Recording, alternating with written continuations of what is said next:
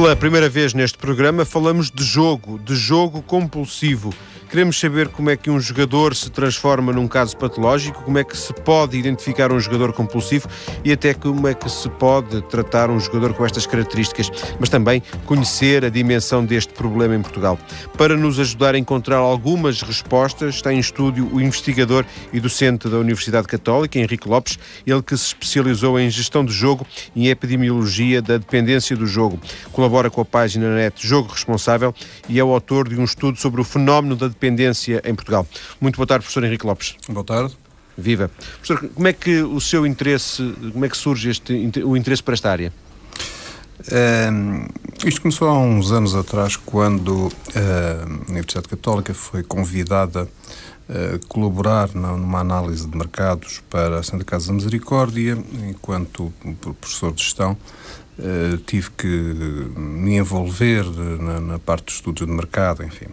E nessa altura discutia-se, a falar de 2003, 2002, estava-se a começar a discutir a nível da Europa de uma forma sistemática uh, a problemática da dependência que estava a surgir havia dois, três anos, uh, nos Estados Unidos, sete ou oito, um fenómeno novo de alargamento e modificação das estruturas de dependência de, de jogo. Uh, entretanto, a Santa Casa manifestou interesse em participar nesse novo fórum de discussão internacional. Uh, eu tinha, enfim, algumas afinidades uh, com, a área dos estudos sociais e, portanto, foi-me encarregue essa, essa coordenação, essa investigação que tem decorrido desde 2005 até agora, em diferentes fases, em diferentes desenvolvimentos sendo que, por aquilo que eu julgo saber, o seu interesse não se, não se fica pela questão económica. Uh, neste momento, a, a, sua abordagem à questão do jogo do jogo patológico, do jogo compulsivo, é bem mais vasta do que a parte meramente uh, económica, do, do dinheiro envolvido. Sim, sim. Uh, não só minha, das pessoas que têm vindo a trabalhar sobre esta matéria, tanto no nível nacional como a nível internacional. Uh, a problemática hoje coincide com uh, a discussão, a compreensão dos fenómenos que têm conduzido a um aumento e, portanto, uma incidência a nível epidemiológico, a um aumento do número de jogadores e, acima de tudo, a transformação a nível internacional do perfil do dependente de jogo. Enquanto que, historicamente falando, havia, digamos, um perfil algo marialva do dependente de jogo, que era alguém que tinha uma vida notívaga, que era gregário, que era alguém que dilapidava eventualmente o património familiar, não só no jogo, mas enfim, em torno de um conjunto de, de, de, práticas sociais uh, ligadas à noite. Uh, hoje, e quando digo hoje, digo a nível dos Estados Unidos, de 1992 para cá, que é quando se dá a primeira sinalização, e de 98 para cá, quando se dá a primeira oficialização do combate à, à, à dependência de jogo a nível de plano nacional a nível europeu de 99 para cá em termos genéricos e 2005 para cá em termos de generalização dos planos nacionais de combate a esta problemática. Hoje, o, o, perfil internacional que assistimos é, para além de um perfil residual eh, antigo, que era aquele que descrevi em primeiro lugar, eh, o aparecimento de um novo perfil eh, muito mais jovem, que nada tem a ver com a vida da noite, uh, que são jovens que uh, se envolvem de alguma forma uh, com práticas de jogo, muitas vezes em sistemas standalone. Portanto, nada tem a ver com o indivíduo que vai para um sítio obscuro jogar às cartas e derreter dinheiro. São muitas vezes jovens que jogam em casa, que jogam online um, e que um, são apanhados em fases muito mais primitivas, enquanto que o jogador tradicional começava as suas, uh, a sua dependência nos 30 e 10 anos, 40 anos, o, o, o novo jogador Uh, começa substancialmente mais cedo, uh, tão mais cedo que muitas vezes é menor. Uh, por exemplo, no, no, estado de Nova Iorque, é onde a situação está, não sei se mais desenvolvida uh, em termos de conhecimento, se mais agravada, enfim, pelo menos é onde os, os, os, os números são piores. Uh, a Autoridade de Saúde de Nova Iorque advogava no ano 2004 130 mil jovens no Estado, não estamos a falar a nível nacional, no Estado de Nova Iorque, 130 mil jovens uh, com algum grau de dependência de jogo a dinheiro. Sendo que, neste momento, o mais jovem dependente de jogo a dinheiro tem 9 anos, tinha 9 anos à data. E, portanto, estamos a falar em fases muitíssimo mais primitivas e em, e, e em abordagens bastante mais jovens. O que pressupõe, só por curiosidade, que, que ele jogará com o dinheiro dos pais, porventura, não é? Não com o seu. Sim, sim, sim. Se bem que uh, o segmento dos jovens é hoje um segmento emergente, e quer isto dizer que, não, não só no jogo, em, em todos os, os, diferentes elementos do tecido económico, uh, os jovens são um dos quatro segmentos emergentes, portanto, um, dos quatro grupos sociais com poder económico uh, que se vêm juntar aos mercados tradicionais. Isso é verdade no mercado da roupa, é verdade no mercado da alimentação, é verdade no mercado da diversão e é também é verdade no, no, no mercado do jogo. Professor, como, como citava há bocadinho eh, aquele perfil clássico do jogador compulsivo, eu proponho-lhe, e a si, claro, e aos ouvintes, que ouçamos, e também de alguma forma para depois voltarmos à conversa a seguir, o testemunho de uma antiga jogadora compulsiva, agora em fase de recuperação, uh, através do grupo de jogadores anónimos, que o repórter Rui Torreana entrevistou, isto em pouco mais de 3 minutos. No meu caso, foi uma destruição total de património, etc, etc. E, e depois é o horror, por exemplo, de, de você pronto, ter uma determinada situação eh, económica ou social, é? à qual está habituada desde que nasceu, e de repente acorda num mundo completamente diferente, cheio de complexos de culpa, e uma coisa que aconteceu comigo foi alimentar a autopiedade, foi a coisa mais destrutiva que me aconteceu. Até que depois, na verdade, resolvi levantar e olhar a minha vida de frente eu recuperei a autoestima e, e, curiosamente, ou estupidamente, como queira, eu só consegui perdoar-me há quatro anos. E, hum, entretanto, tive uma, fiz uma reunião com os meus filhos, quando, na verdade, decidi uma, uma das vezes deixar de jogar. Eles sabem? Com certeza, eu, eu, eu nunca menti a ninguém. Eu abomino mentiras. Menti à pessoa mais importante, foi a mim. Uh, mas de resto mentir não. Uh, ia descansar um mês ou dois meses, disse aos meus filhos que queria descansar, mas que ia jogar, claro que sim. Eles iam passar fins de semana comigo, entanto tinham entrado na, na adolescência e, e, então eu dava semanadas surdíssimas e muito mais tarde é que concluí que estava a pagar a minha consciência. Eu tive dois anos e meio a viver nesse, nesse sítio, é? a jogar, isso é a loucura máxima. Um casino? Sim, sim. Quando, sim. quando abria o casino? Sim, sim, eu estava no casino, fechava o casino e ia embora. Eh, eu não precisava propriamente do, do Fausto falso dos casinos, é? que lhes tendem a passadeira encarnada, não é? Fazem um convite espetacular para jantar, vão-lhe perguntar o que é que é jantar, têm direito a ter não sei quantos convidados, têm 50% de desconto nos hotéis, percebe? Acha que os casinos são culpados? Sem dúvida. Uma culpa número um, há 30 e tal anos, eh, eu tinha liberdade total de passar cheque sem limite. Isso é um roubo à mão armada. O jogador perde o controle, está a perder, vai tentar recuperar, que é uma estupidez, graça, mas acontece. É? E o casino diz: sim, senhora, pá, cheque, vão embora. Pá. Outra coisa que eu sabia e nunca utilizei, graças a Deus, uh, foi maleiros, barmans que lhe emprestavam dinheiro a 30% de juros de um dia para o outro. O, o casino não chama ninguém. Alicia e alicia, sobretudo, aquela pessoa que não está habituada a viver bem e que de repente fica ofuscada com as luzes do casino, com os salamaleques, com as mordomias, percebe? Eu achava que se podia estar perto da tentação e não cair. E pode ou não? Não, eu sou adita, não posso brincar com a minha adição, percebe? Mesmo vez estava eu num, num casino a, a perder 4.450 contos. E voltei-me para o diretor e disse ao oh, Castro, vou lá, mas chama lá um táxi que eu quero ir para a Pova. Cheguei e fui para a banca francesa, onde tinha a minha cadeira, puseram imediatamente a mesa de apoio, o meu tabaco, o meu scotch com sete pedras de gelo e um cinzeiro, o normal. Lembro-me que pedi um envelope para entregar 1% ao taxista. O porteiro gratificar, a banca gratificada, etc, etc. E eu saí com um lucro de 49.990 mil escudos. Foi uma sensação indescritível, percebe? Porque eu gosto imenso de jogar. Eu não lhe vou dizer que não gosto de jogar. Eu não posso jogar nem quero jogar. Mas foi dos prazeres maiores que eu tive, foi na verdade jogar. Professor Henrique Lopes, mais à frente eh, ainda voltaremos a este testemunho e também voltaremos à questão do, do, dos casinos. Queria só perguntar-lhe se isto que ouviu genericamente se, se, enquadra bem naquele perfil que desenhou inicialmente, o, o perfil clássico. Não, não, de todo. Eu diria quase que é a antítese do perfil geral, porque, primeiro, a adição feminina Uh, varia, naturalmente, de país para país, mas varia entre 20% a 25%. E, portanto, temos sempre a falar que 75% a 80% incidem homens. E, portanto, é uma senhora, uh, só por isso uh, foge ao grosso da coluna. Em segundo lugar, pelo que se deduz do discurso da pessoa, parece ser francamente acima da média económica do cidadão.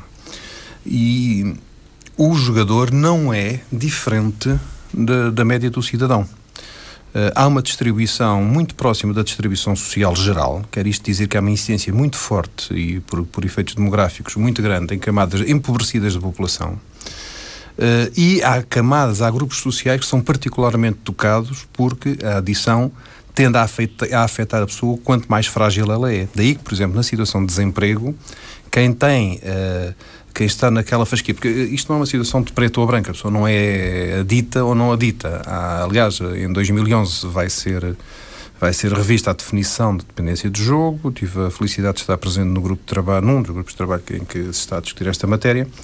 Uh, e passará a existir, uh, tudo indica, dois grupos. Aquele que são efetivamente os aditos, de, de, os dependentes de jogo, que são uma pequena fatia, e aqueles que são, passarão a ser considerados elementos de risco, que serão cerca de 10 a 12 vezes o número dos aditos.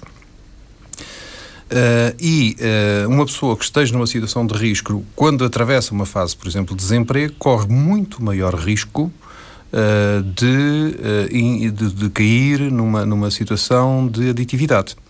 Da mesma maneira que todas as situações de solidão. A solidão é muito má companheira uh, e, e, puxa uh, em nós uh, aquilo que de menos brilhante podemos ter na nossa personalidade. Uma das consequências possíveis é exatamente a, a, da, a da aditividade no jogo. Finalmente, ainda as pessoas que têm fragilidade ao nível da, da, da sua saúde hum, psicológica. Sabe-se, por exemplo, que os doentes de esquizofrenia, os doentes de doença bipolar, são particularmente uh, atraíveis uh, para comportamentos de jogo, ou se expostos a comportamentos de jogo, podem muitíssimo mais facilmente que o resto do cidadão uh, incorrer em risco de se aditivarem. Uh, finalmente, as, as, grandes depressões podem também elas podem também elas serem, serem ímãs da, da, da. Diga, por favor potenciadoras da, da situação? Uh, mais do que potenciadoras, serem cogeradoras de situação. De tal modo que, por exemplo, o suicídio entre os dependentes de jogo é 3 mil por cento, não, não estou a falar 3%, é 3 mil por cento acima da média da, da população em geral. Professor, ficamos com estes dados por agora. Vamos voltar daqui a alguns minutos eh, para a nossa parte maior de conversa e onde também vamos eh, desenvolver um pouco esta ideia eh, dos casinos, porque também vamos ouvir um responsável eh, pela Associação Portuguesa de Casinos.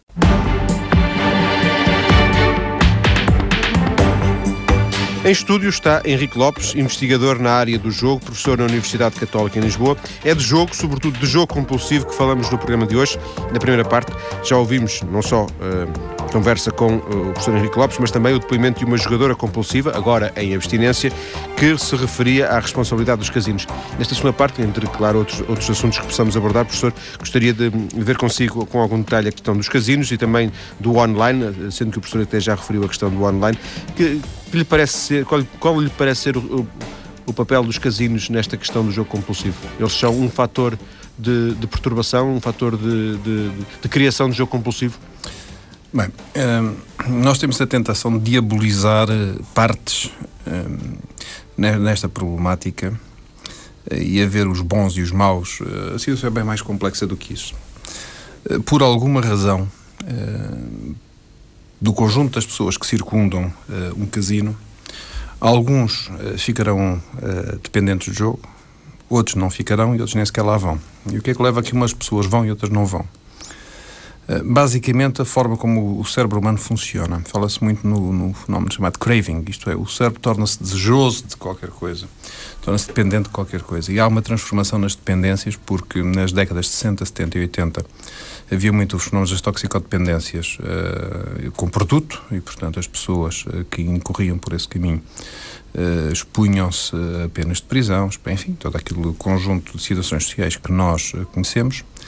Uh, a exposição de, de, de, do que muitas vezes é a vida subsequente dessas pessoas, uh, a pressão social, uh, toda a formação que, que, é recebida, tem vindo a fazer com que as pessoas tenham passado progressivamente para dependências sem produto. Porque elas não são sujeitas apenas de prisão, elas não são eh, sujeitas a uma a uma repulsão social como, como a outra. Não há, muitas das vezes, uma, uma decadência física uh, que é visível em muitas das dependências com produto. E, portanto, há um fenómeno de transferência das dependências com produto para dependências sem produto. E depois há quem proporcione há quem proporcione uh, os meios para que isso suceda. Bem, mas podem ser muito diversos. Uh, Verifica-se da mesma forma que há um fenómeno de aumento quase explosivo de aditividades de jogo a nível mundial. Uh, há também uh, um fenómeno, por exemplo, de alterações, de, de, de expansão das uh, perturbações alimentares, que fazem parte também do, do, do grupo destas, ou, há quem as classifique por vezes como uh, no grupo das dependências, no caso da bulimia e da anorexia, que são o primeiro problema de saúde pública em Espanha, segundo problema nacional de saúde pública em Itália. E, portanto, há um fenómeno muito alargado. Regressando aos casinos, que são um dos vetores não o único, mas um dos vetores, até porque o maior vetor são os próprios Estados, através uh, da, do, do, propiciar uh, formas de, de, de, jogo no qual eles são uh, receptuários. quer diretamente, porque exploram diretamente em alguns países, quer indiretamente através dos impostos. No caso dos casinos, a situação é mais falada porque tende a ser mais aguda por exemplo, o novo plano de novo, novo com três anos, uh, plano de, de, casinos do Reino Unido uh, determina um conjunto de, de situações uh, que se pressupõe que os casinos em si indiciem e que uh, quem vier a explorar esses casinos tem que respeitar um conjunto extenso de normas que vão desde a forma como o casino é explorado, o, o famoso edge, isto é, a margem que fica para casa, Uh, até uh, fenómenos como, por exemplo, prevenção da prostituição, porque sabe-se que cada vez que se abre um casino há impactações pelo menos até 80 km em seu redor. Uh, e, por exemplo, no, no, no, plano inglês, que é muito detalhado, uh, vai a fenómenos de qual é, uh, quais são os, os, os, malefícios que o, que o casino induz na, na região na qual ele é incluído. há realmente danos sempre que se abre um casino. não é linear, é dizer que por se abrir um casino que vai haver um, um dano social grave decorrente da exploração desse casino. Por outras palavras,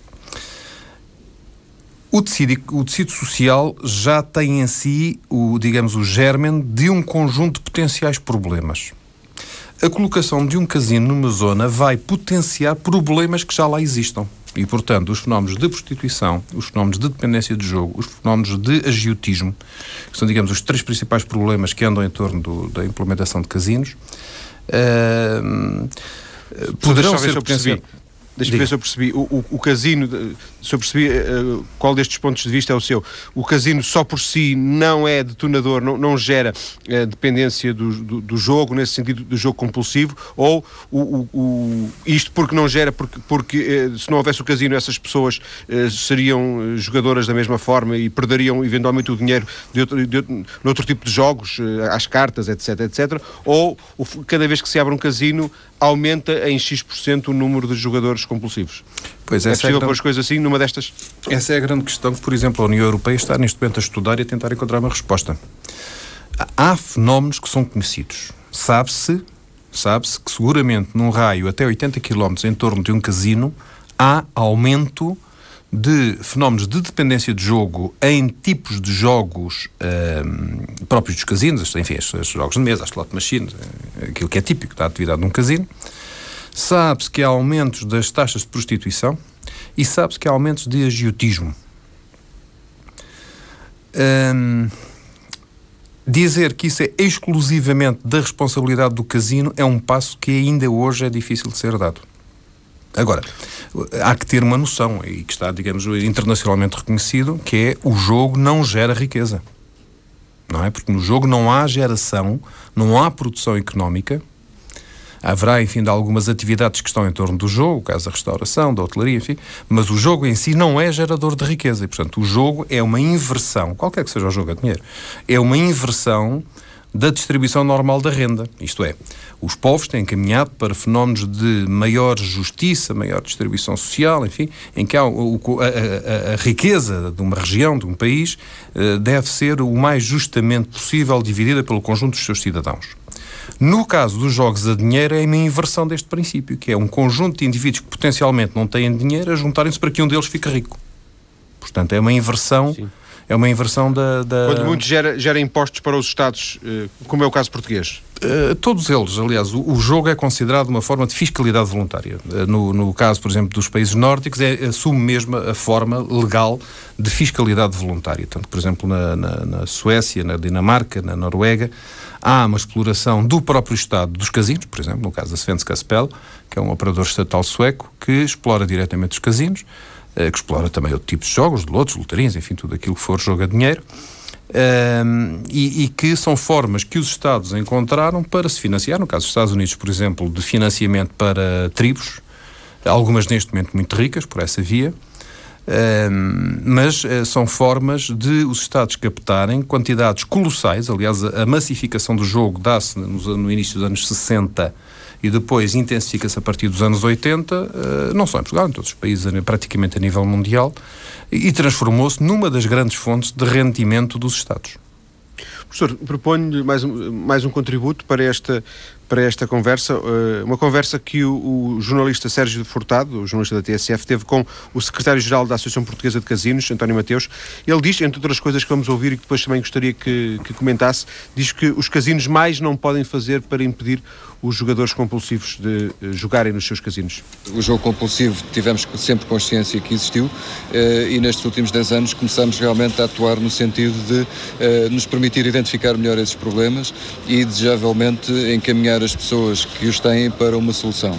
Fazemos-lo através da observação dos jogadores, isso é feito em todos os casinos nacionais, e há casinos em Portugal que tomaram há 10 anos uma iniciativa de emitir um folheto em que é feita um conjunto de perguntas aos jogadores no sentido de os ajudar a identificar comportamentos que poderão ter a ver com o jogo compulsivo.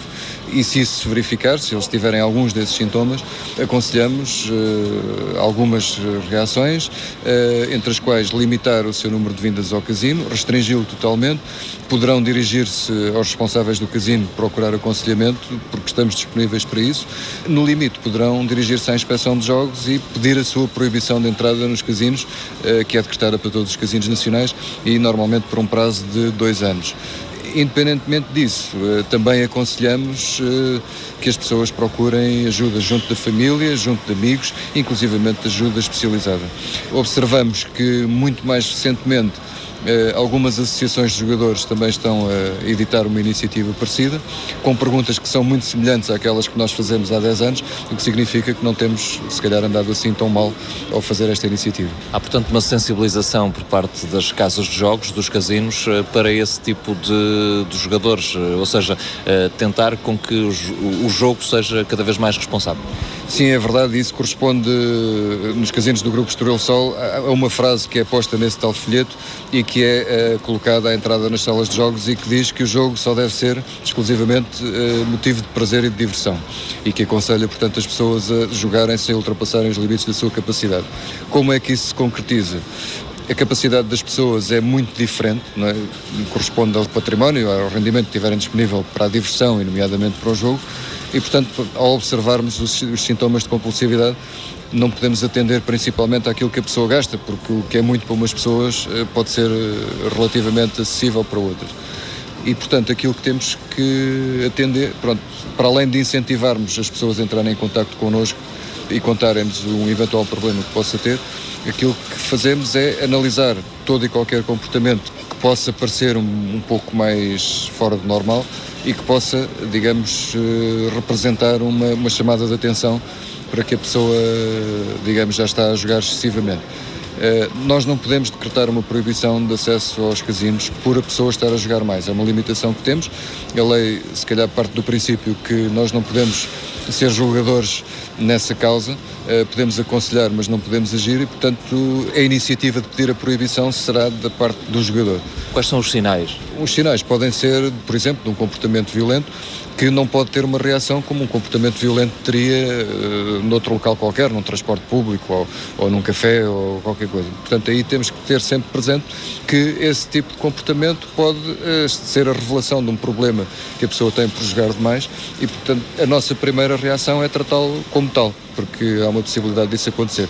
Não há comportamentos violentos nos casinos todos os dias, digamos que num casino poderá acontecer uh, algumas vezes por mês, mas não, não, não, é uma, não é uma situação frequente. Falávamos há pouco das medidas de, enfim, de restrição uh, que o jogador pode pedir, mas também que a casa de jogo poderá solicitar que eh, trâmites eh, terão que seguir para que isso seja possível? O jogador, para pedir a sua própria proibição, tem que dirigir um pedido à inspeção de jogos, tem que entregar os cartões de acesso às salas de jogos tradicionais de que for titular e fica, digamos, eh, a seu pedido proibido durante um período que a inspeção normalmente decreta que seja dois anos. Quando é por iniciativa do casino, tem que ser feito um requerimento esse requerimento não é atendido se disser quero proibir esta pessoa porque joga demais, isso não podemos fazer, a lei não nos permite. Aquilo que é, é, dito em alguns requerimentos é este senhor teve um comportamento violento, não é compatível com a presença nas salas de jogos e, portanto, fica proibido de entrar. Falávamos há pouco também do jogo uh, online na internet. A Associação considera que é mais uh, preocupante essa realidade do que propriamente isto para os jogadores compulsivos do que a realidade física dos casinos, onde o jogador tem que se deslocar. Uh, consideramos isso e não é só a Associação a considerá-lo. Uh, neste momento está em análise no Parlamento Europeu um relatório que aponta especificamente para grande perigosidade do jogo online eh, na medida em que se conjugam uma série de fatores que são propícios à, à, à, dependência num grau infinitamente superior àquele que acontece no casino físico. Professor Henrique Lopes, já, já, já vou querer ouvir sobre a questão do, do online, mas ficou-me aqui uma, uma nota sobre esta impossibilidade de, da lei que a lei estabelece de ser um de, ser, de obrigar os próprios jogadores a serem eles a pedir a sua própria interdição, ou seja, uh, tem que ser o, o, jogador de alguma forma a ter, a ter essa atitude. Parece-me eventualmente difícil que isso aconteça. Qual é, qual é a sua sensação? Minha sensação ao ouvir estas palavras, bem, por um lado é de compreensão de que quem defende está a cumprir a sua função e muito bem, e cumpriu muito bem. Outra é que não sei se estamos a falar de Portugal, eh, porque parece que está tudo feito, eh, eu não conheço o que é que está feito. Um, e não digo especificamente aos casinos. nós continuamos um, numa situação quase terceiro-mundista em relação ao jogo. Terceiro-mundista no mau sentido da palavra. Porque nós continuamos sem ter, à semelhança do que tem 22 dos 27 países da União Europeia, não temos um plano nacional de abordagem à dependência de jogo. E, portanto, qualquer esforço que haja de qualquer ator, mesmo bem intencionado, mesmo que empenhado, ele estará sempre desgarrado, porque não existe uh, uma ação de enquadramento e de recuperação do dependente. Por outro lado, uh, a postura dos casinos. Uh, o que ouvimos está em linha de, com, a, com a, a, o que tem vindo a dizer nos últimos tempos a Associação Americana de Casinos, uh, que basicamente é, eles têm uma postura que vão ter que optar entre a postura similar à, à da indústria do tabaco ou da, similar à da indústria do álcool, isto é, ou uh, tem um art selling que vai causar um elevado número de dependentes e, portanto, socialmente acabarão por ser expostos e acabarão por ser uh, uh, enclausulados no sem poder fazer publicidade, sem poder fazer todo um conjunto de coisas e, portanto, vão definhar há algum tempo e, portanto, também isso explica porque é que muitos dos casinos estão a transferir para o Oriente onde há menos regulamentação. Que é o caso do tabaco? Uh, que é o caso do tabaco, ou, pelo contrário, como disse o, a pessoa entrevistada, e, e corretamente, que é uh, o jogo pode ser um fenómeno de diversão, nós podemos jogar sem que daí venha problema, eu estou a falar, não, não quero particularizar nos casinos, podemos jogar um euro milhões sem que daí venha qualquer problema ao mundo, uh, com algum gosto e sem, sem, sem causar dano à nossa saúde. E, portanto, é uma, uma, desde que feito com moderação, não, não é necessariamente uma fonte de desastre social, não é? e, portanto a, a, conotação do jogo com a diversão é correta, é o caminho a fazer, mas atenção, não é o que nós temos em Portugal, é outra coisa. E essa outra coisa passa por regras de acesso que não são as que nós temos. Nós, pelo contrário, que eu saiba, é o único caso do mundo em que há, uma que há, que há desregulamentação no acesso ao jogo, conforme sucedeu no, no caso do Casino de Lisboa em que há lá uma plaquinha que diz que só se pode entrar se tiver mais de 18 anos, mas que uh, nas várias visitas que fiz acompanhado, quer de jornalistas, quer de, de, de, de, técnicos, nunca ninguém conferiu coisa nenhuma. Enquanto, por exemplo, quando nós entramos em alguns casinos da Europa, temos que deixar fotocópia da nossa identificação. E é impossível qualquer cidadão que seja porteiro identificar entre um moço de 17 anos ou um de 18 uh, eh, por simples observação. É impossível. Em segundo lugar, Discute-se neste momento nos Estados Unidos e é omissa a discussão na Europa e, neste caso, que nos interessa em Portugal, o fenómeno da descoberta que houve há quatro anos atrás de que o cérebro humano só está capacitado, fisicamente capacitado, de resistir à impulsão do jogo aos 23 anos. E, portanto, como é a última estrutura cerebral que se forma, fisicamente falando, Uh, Discute-se neste momento muito nos Estados Unidos que, independentemente dos direitos de cidadania que, que, que qualquer cidadão deles tem direito, no interesse da defesa da, da, da saúde da pessoa, se o, o, limite de entrada num casino deve ser os 18 anos, deve ser os 21 ou mesmo os 23. E há Estados, por exemplo, uh, que discutem, o caso do, o caso do Estado do. Uh, do Missouri, o caso da Pensilvânia, que discutem exatamente os 23 anos. Uh, se deve eventualmente ser aplicado. Uh, deve também haver todo um conjunto de enquadramento e, uh, e observação permanente. Por exemplo, no Canadá, os casinos têm que atribuir uma parte das suas receitas anualmente para a recuperação dos dependentes, faz parte, para organizações independentes que vão recuperar os dependentes que lá são gerados. Tem que haver uma observação, por exemplo, nos Estados Unidos, no Canadá, isso é, é, é perfeitamente mandatório uh, eles têm que fazer. Cá em Portugal tem-se vindo a fazer estes estudos pelas boas graças da Santa Casa da Misericórdia, porque, enfim, há um conjunto de pessoas que têm tido essa sensibilidade. Nada impede que daqui para amanhã, se por aventura mudam as pessoas da Santa Casa, eh, se deixam de ter esse interesse e os estudos deixam de se fazer. Contrariamente a qualquer outro país onde isto é feito de uma forma regular perde-se a boa vontade, eventualmente, se, se, perderem também essas pessoas. Professor, nós estamos em cima das notícias eh, das, eh, das quatro da tarde. Eh, vamos ter mais uma parte da conversa. Vamos, nessa altura, falar um pouco também desse estudo que fez para a Santa Casa da Misericórdia e, e vamos também à questão do online, porque, porque é importante e, e o professor já, já o referiu há pouco. Até já. Um programa de hoje dedicado ao jogo, jogo compulsivo. Já falámos de causas, já, falámos, já vimos também alguns sinais de alarme em jogadores compulsivos. Vamos também, eh, de alguma forma, perceber agora o impacto da realidade do jogo online. Em estúdio continua o professor da Universidade Católica, investigador nesta área, Henrique Lopes. Professor, ainda antes da questão do, do online, só uma pergunta que ficou da parte anterior, quando disse que falta em Portugal um plano nacional de abordagem ao jogo e deu como exemplo, por exemplo, a questão da, da recuperação do dos dependentes. Este plano seria feito pela Direção-Geral de Saúde, por exemplo? Eh, há vários modelos. Eventualmente em Portugal teria sentido ser feito pela DGS. Uh, enfim, há vários modelos. Uh, gosto particularmente, por exemplo, do modelo grego, gosto do modelo belga, que são até independentes das suas, embora coordenados, são independentes das suas autoridades de saúde e que são os próprios uh, as próprias entidades promotoras de jogo que se responsabilizaram por financiar e criar uma rede de prestação de cuidado, de identificação, de, de, de, de prevenção, agir muito ao nível da prevenção e depois da recuperação dos doentes. Porque é muito mal quando chega à fase da recuperação. O ideal é fazer a prevenção. Por exemplo, o Canadá tem seguramente melhor, o melhor sistema de prevenção em que as escolas primárias começam por fazer prevenção de jogo nos seus programas escolares e isso é financiado pelo, em princípio, principalmente pelos casinos, não só também pelo pelos jogos das, eh, das máquinas de jogo que nós não temos cá, as VLTs.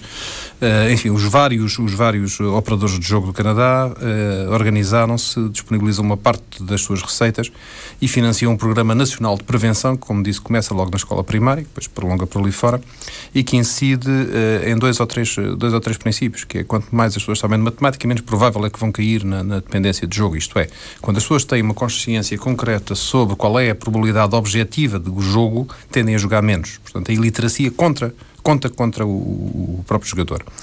Uh, e na consciencialização do que é que é o jogo responsável, não é? Um, em Portugal, Há muita coisa que pode ser feita. Eu penso que uma primeira coisa é saber do que é que falamos. E, como disse, até agora os estudos têm vindo a ser feitos com o beneplácito, com, com a responsabilidade de, uh, institucional, porque a Santa Casa Misericórdia é Estado para todos os efeitos uh, da Santa Casa, mas, enfim, como lhe digo, também é aquilo tem corrido um bocadinho à sensibilidade e ao gosto e às decisões de quem lá está, que felizmente são pessoas sensatas e que têm estado. Uh, que têm estado uh, razoavelmente motivados para esta matéria. uma notícia dizendo que esses estudos deveriam ser mais públicos do que são.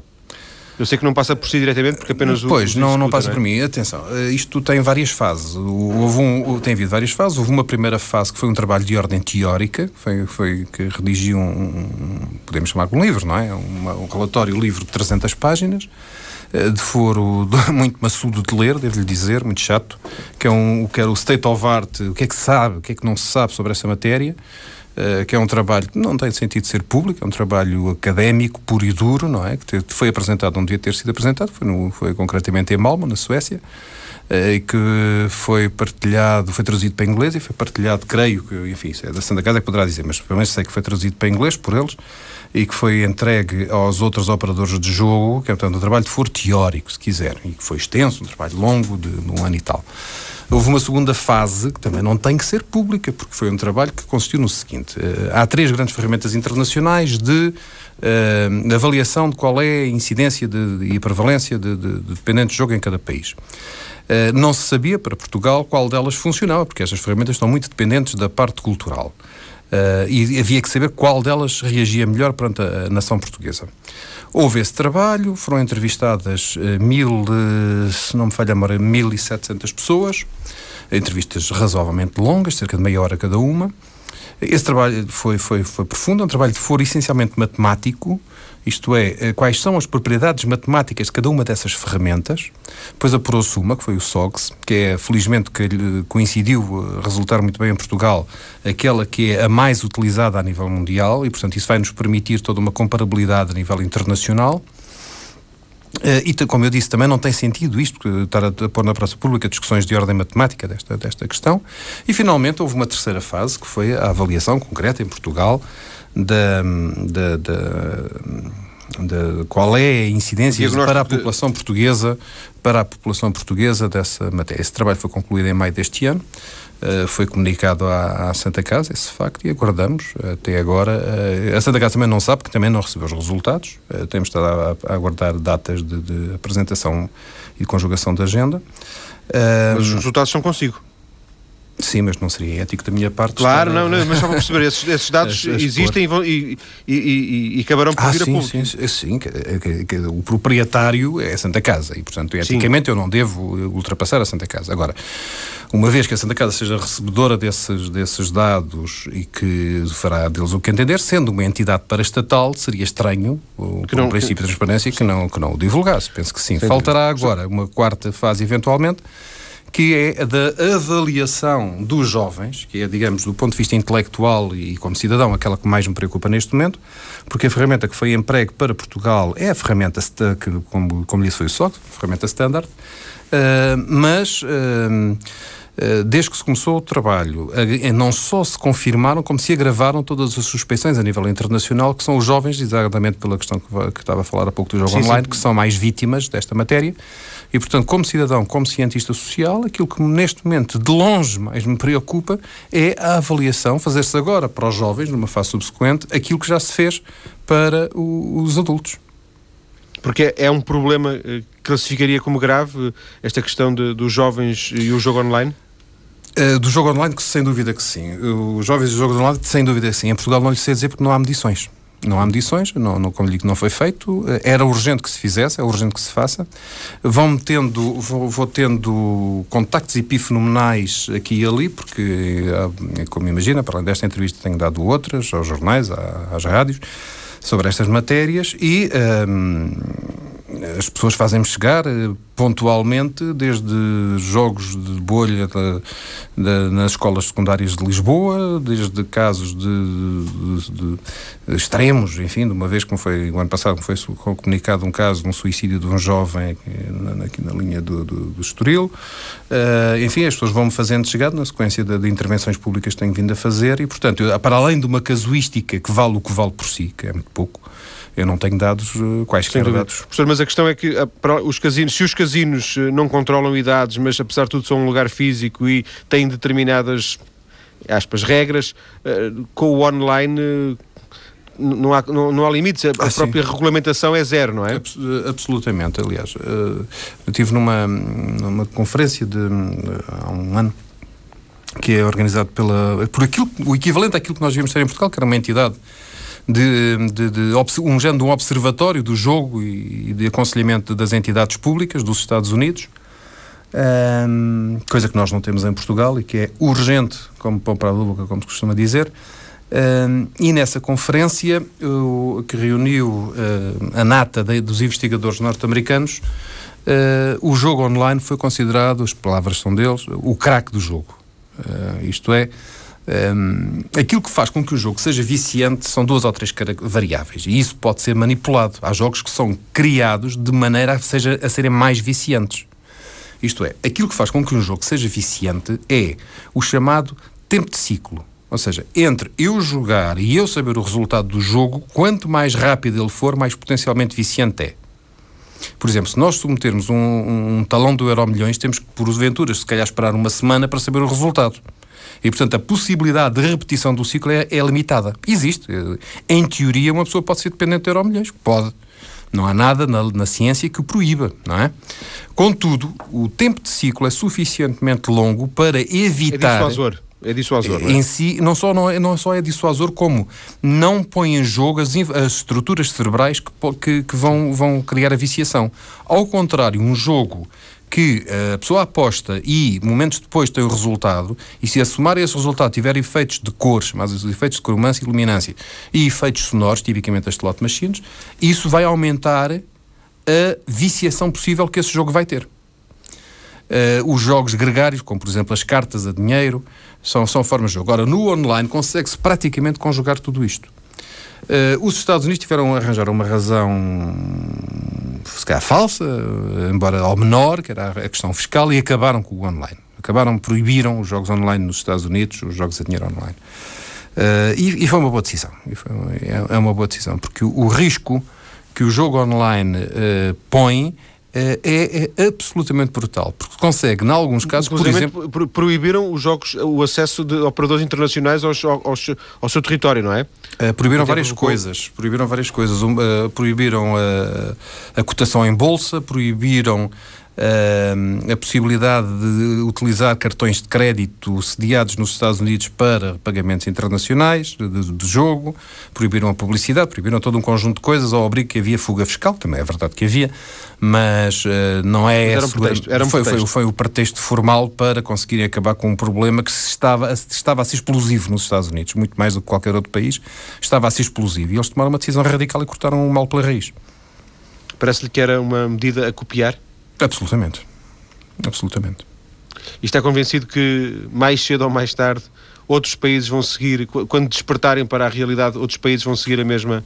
Não tenho essa expectativa, porque é preciso não? ter a capacidade política e financeira para o fazer.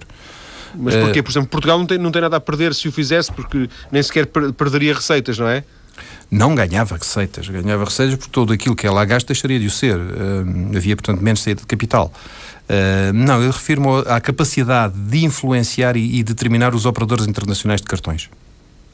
Porque para se fazer o jogo online tem que haver cartões, não é? Tem que haver um cartão de, de, de crédito, crédito, ou de débito para, poder, uh, para poder jogar. E a capacidade, ou é uma ação tipo União Europeia, que se conjugadamente que tem esse esforço, ou é os Estados Unidos, ou um país isolado dificilmente o fará, porque rapidamente é possível criar uma conta num outro país, até eventualmente num offshore, ou mesmo sem ser um offshore, criar e, e aparecer e fazer-se o, o, jogo. Por exemplo, há sites que são eh, particularmente abusivos, desde colocar em, nome, eh, colocar em causa nomes de jogadores, eh, até portugueses, já foram colocados em causa e obrigou a desmentidos oficiais do, desses jogadores que nada tinham a ver com, com, com o que estavam a ser envolvidos.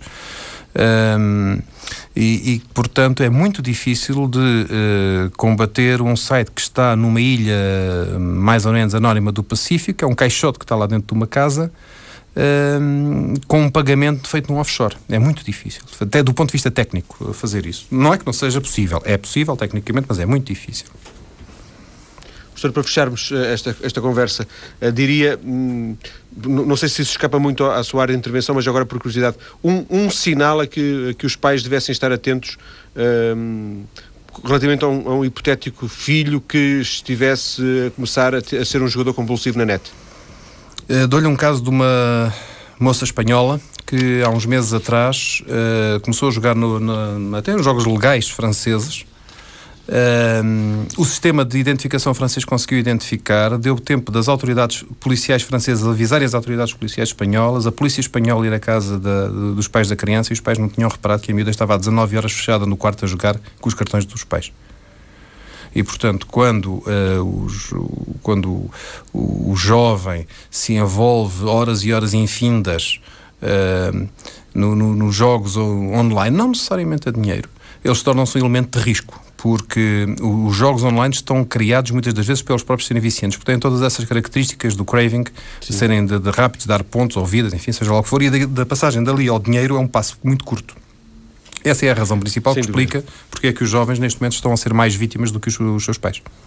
Agradeço ao professor Henrique Lopes ter vindo à TSF esta tarde para nos ajudar a compreender melhor e, e ficámos certamente todos a, a compreender um pouco melhor esta realidade do jogo compulsivo.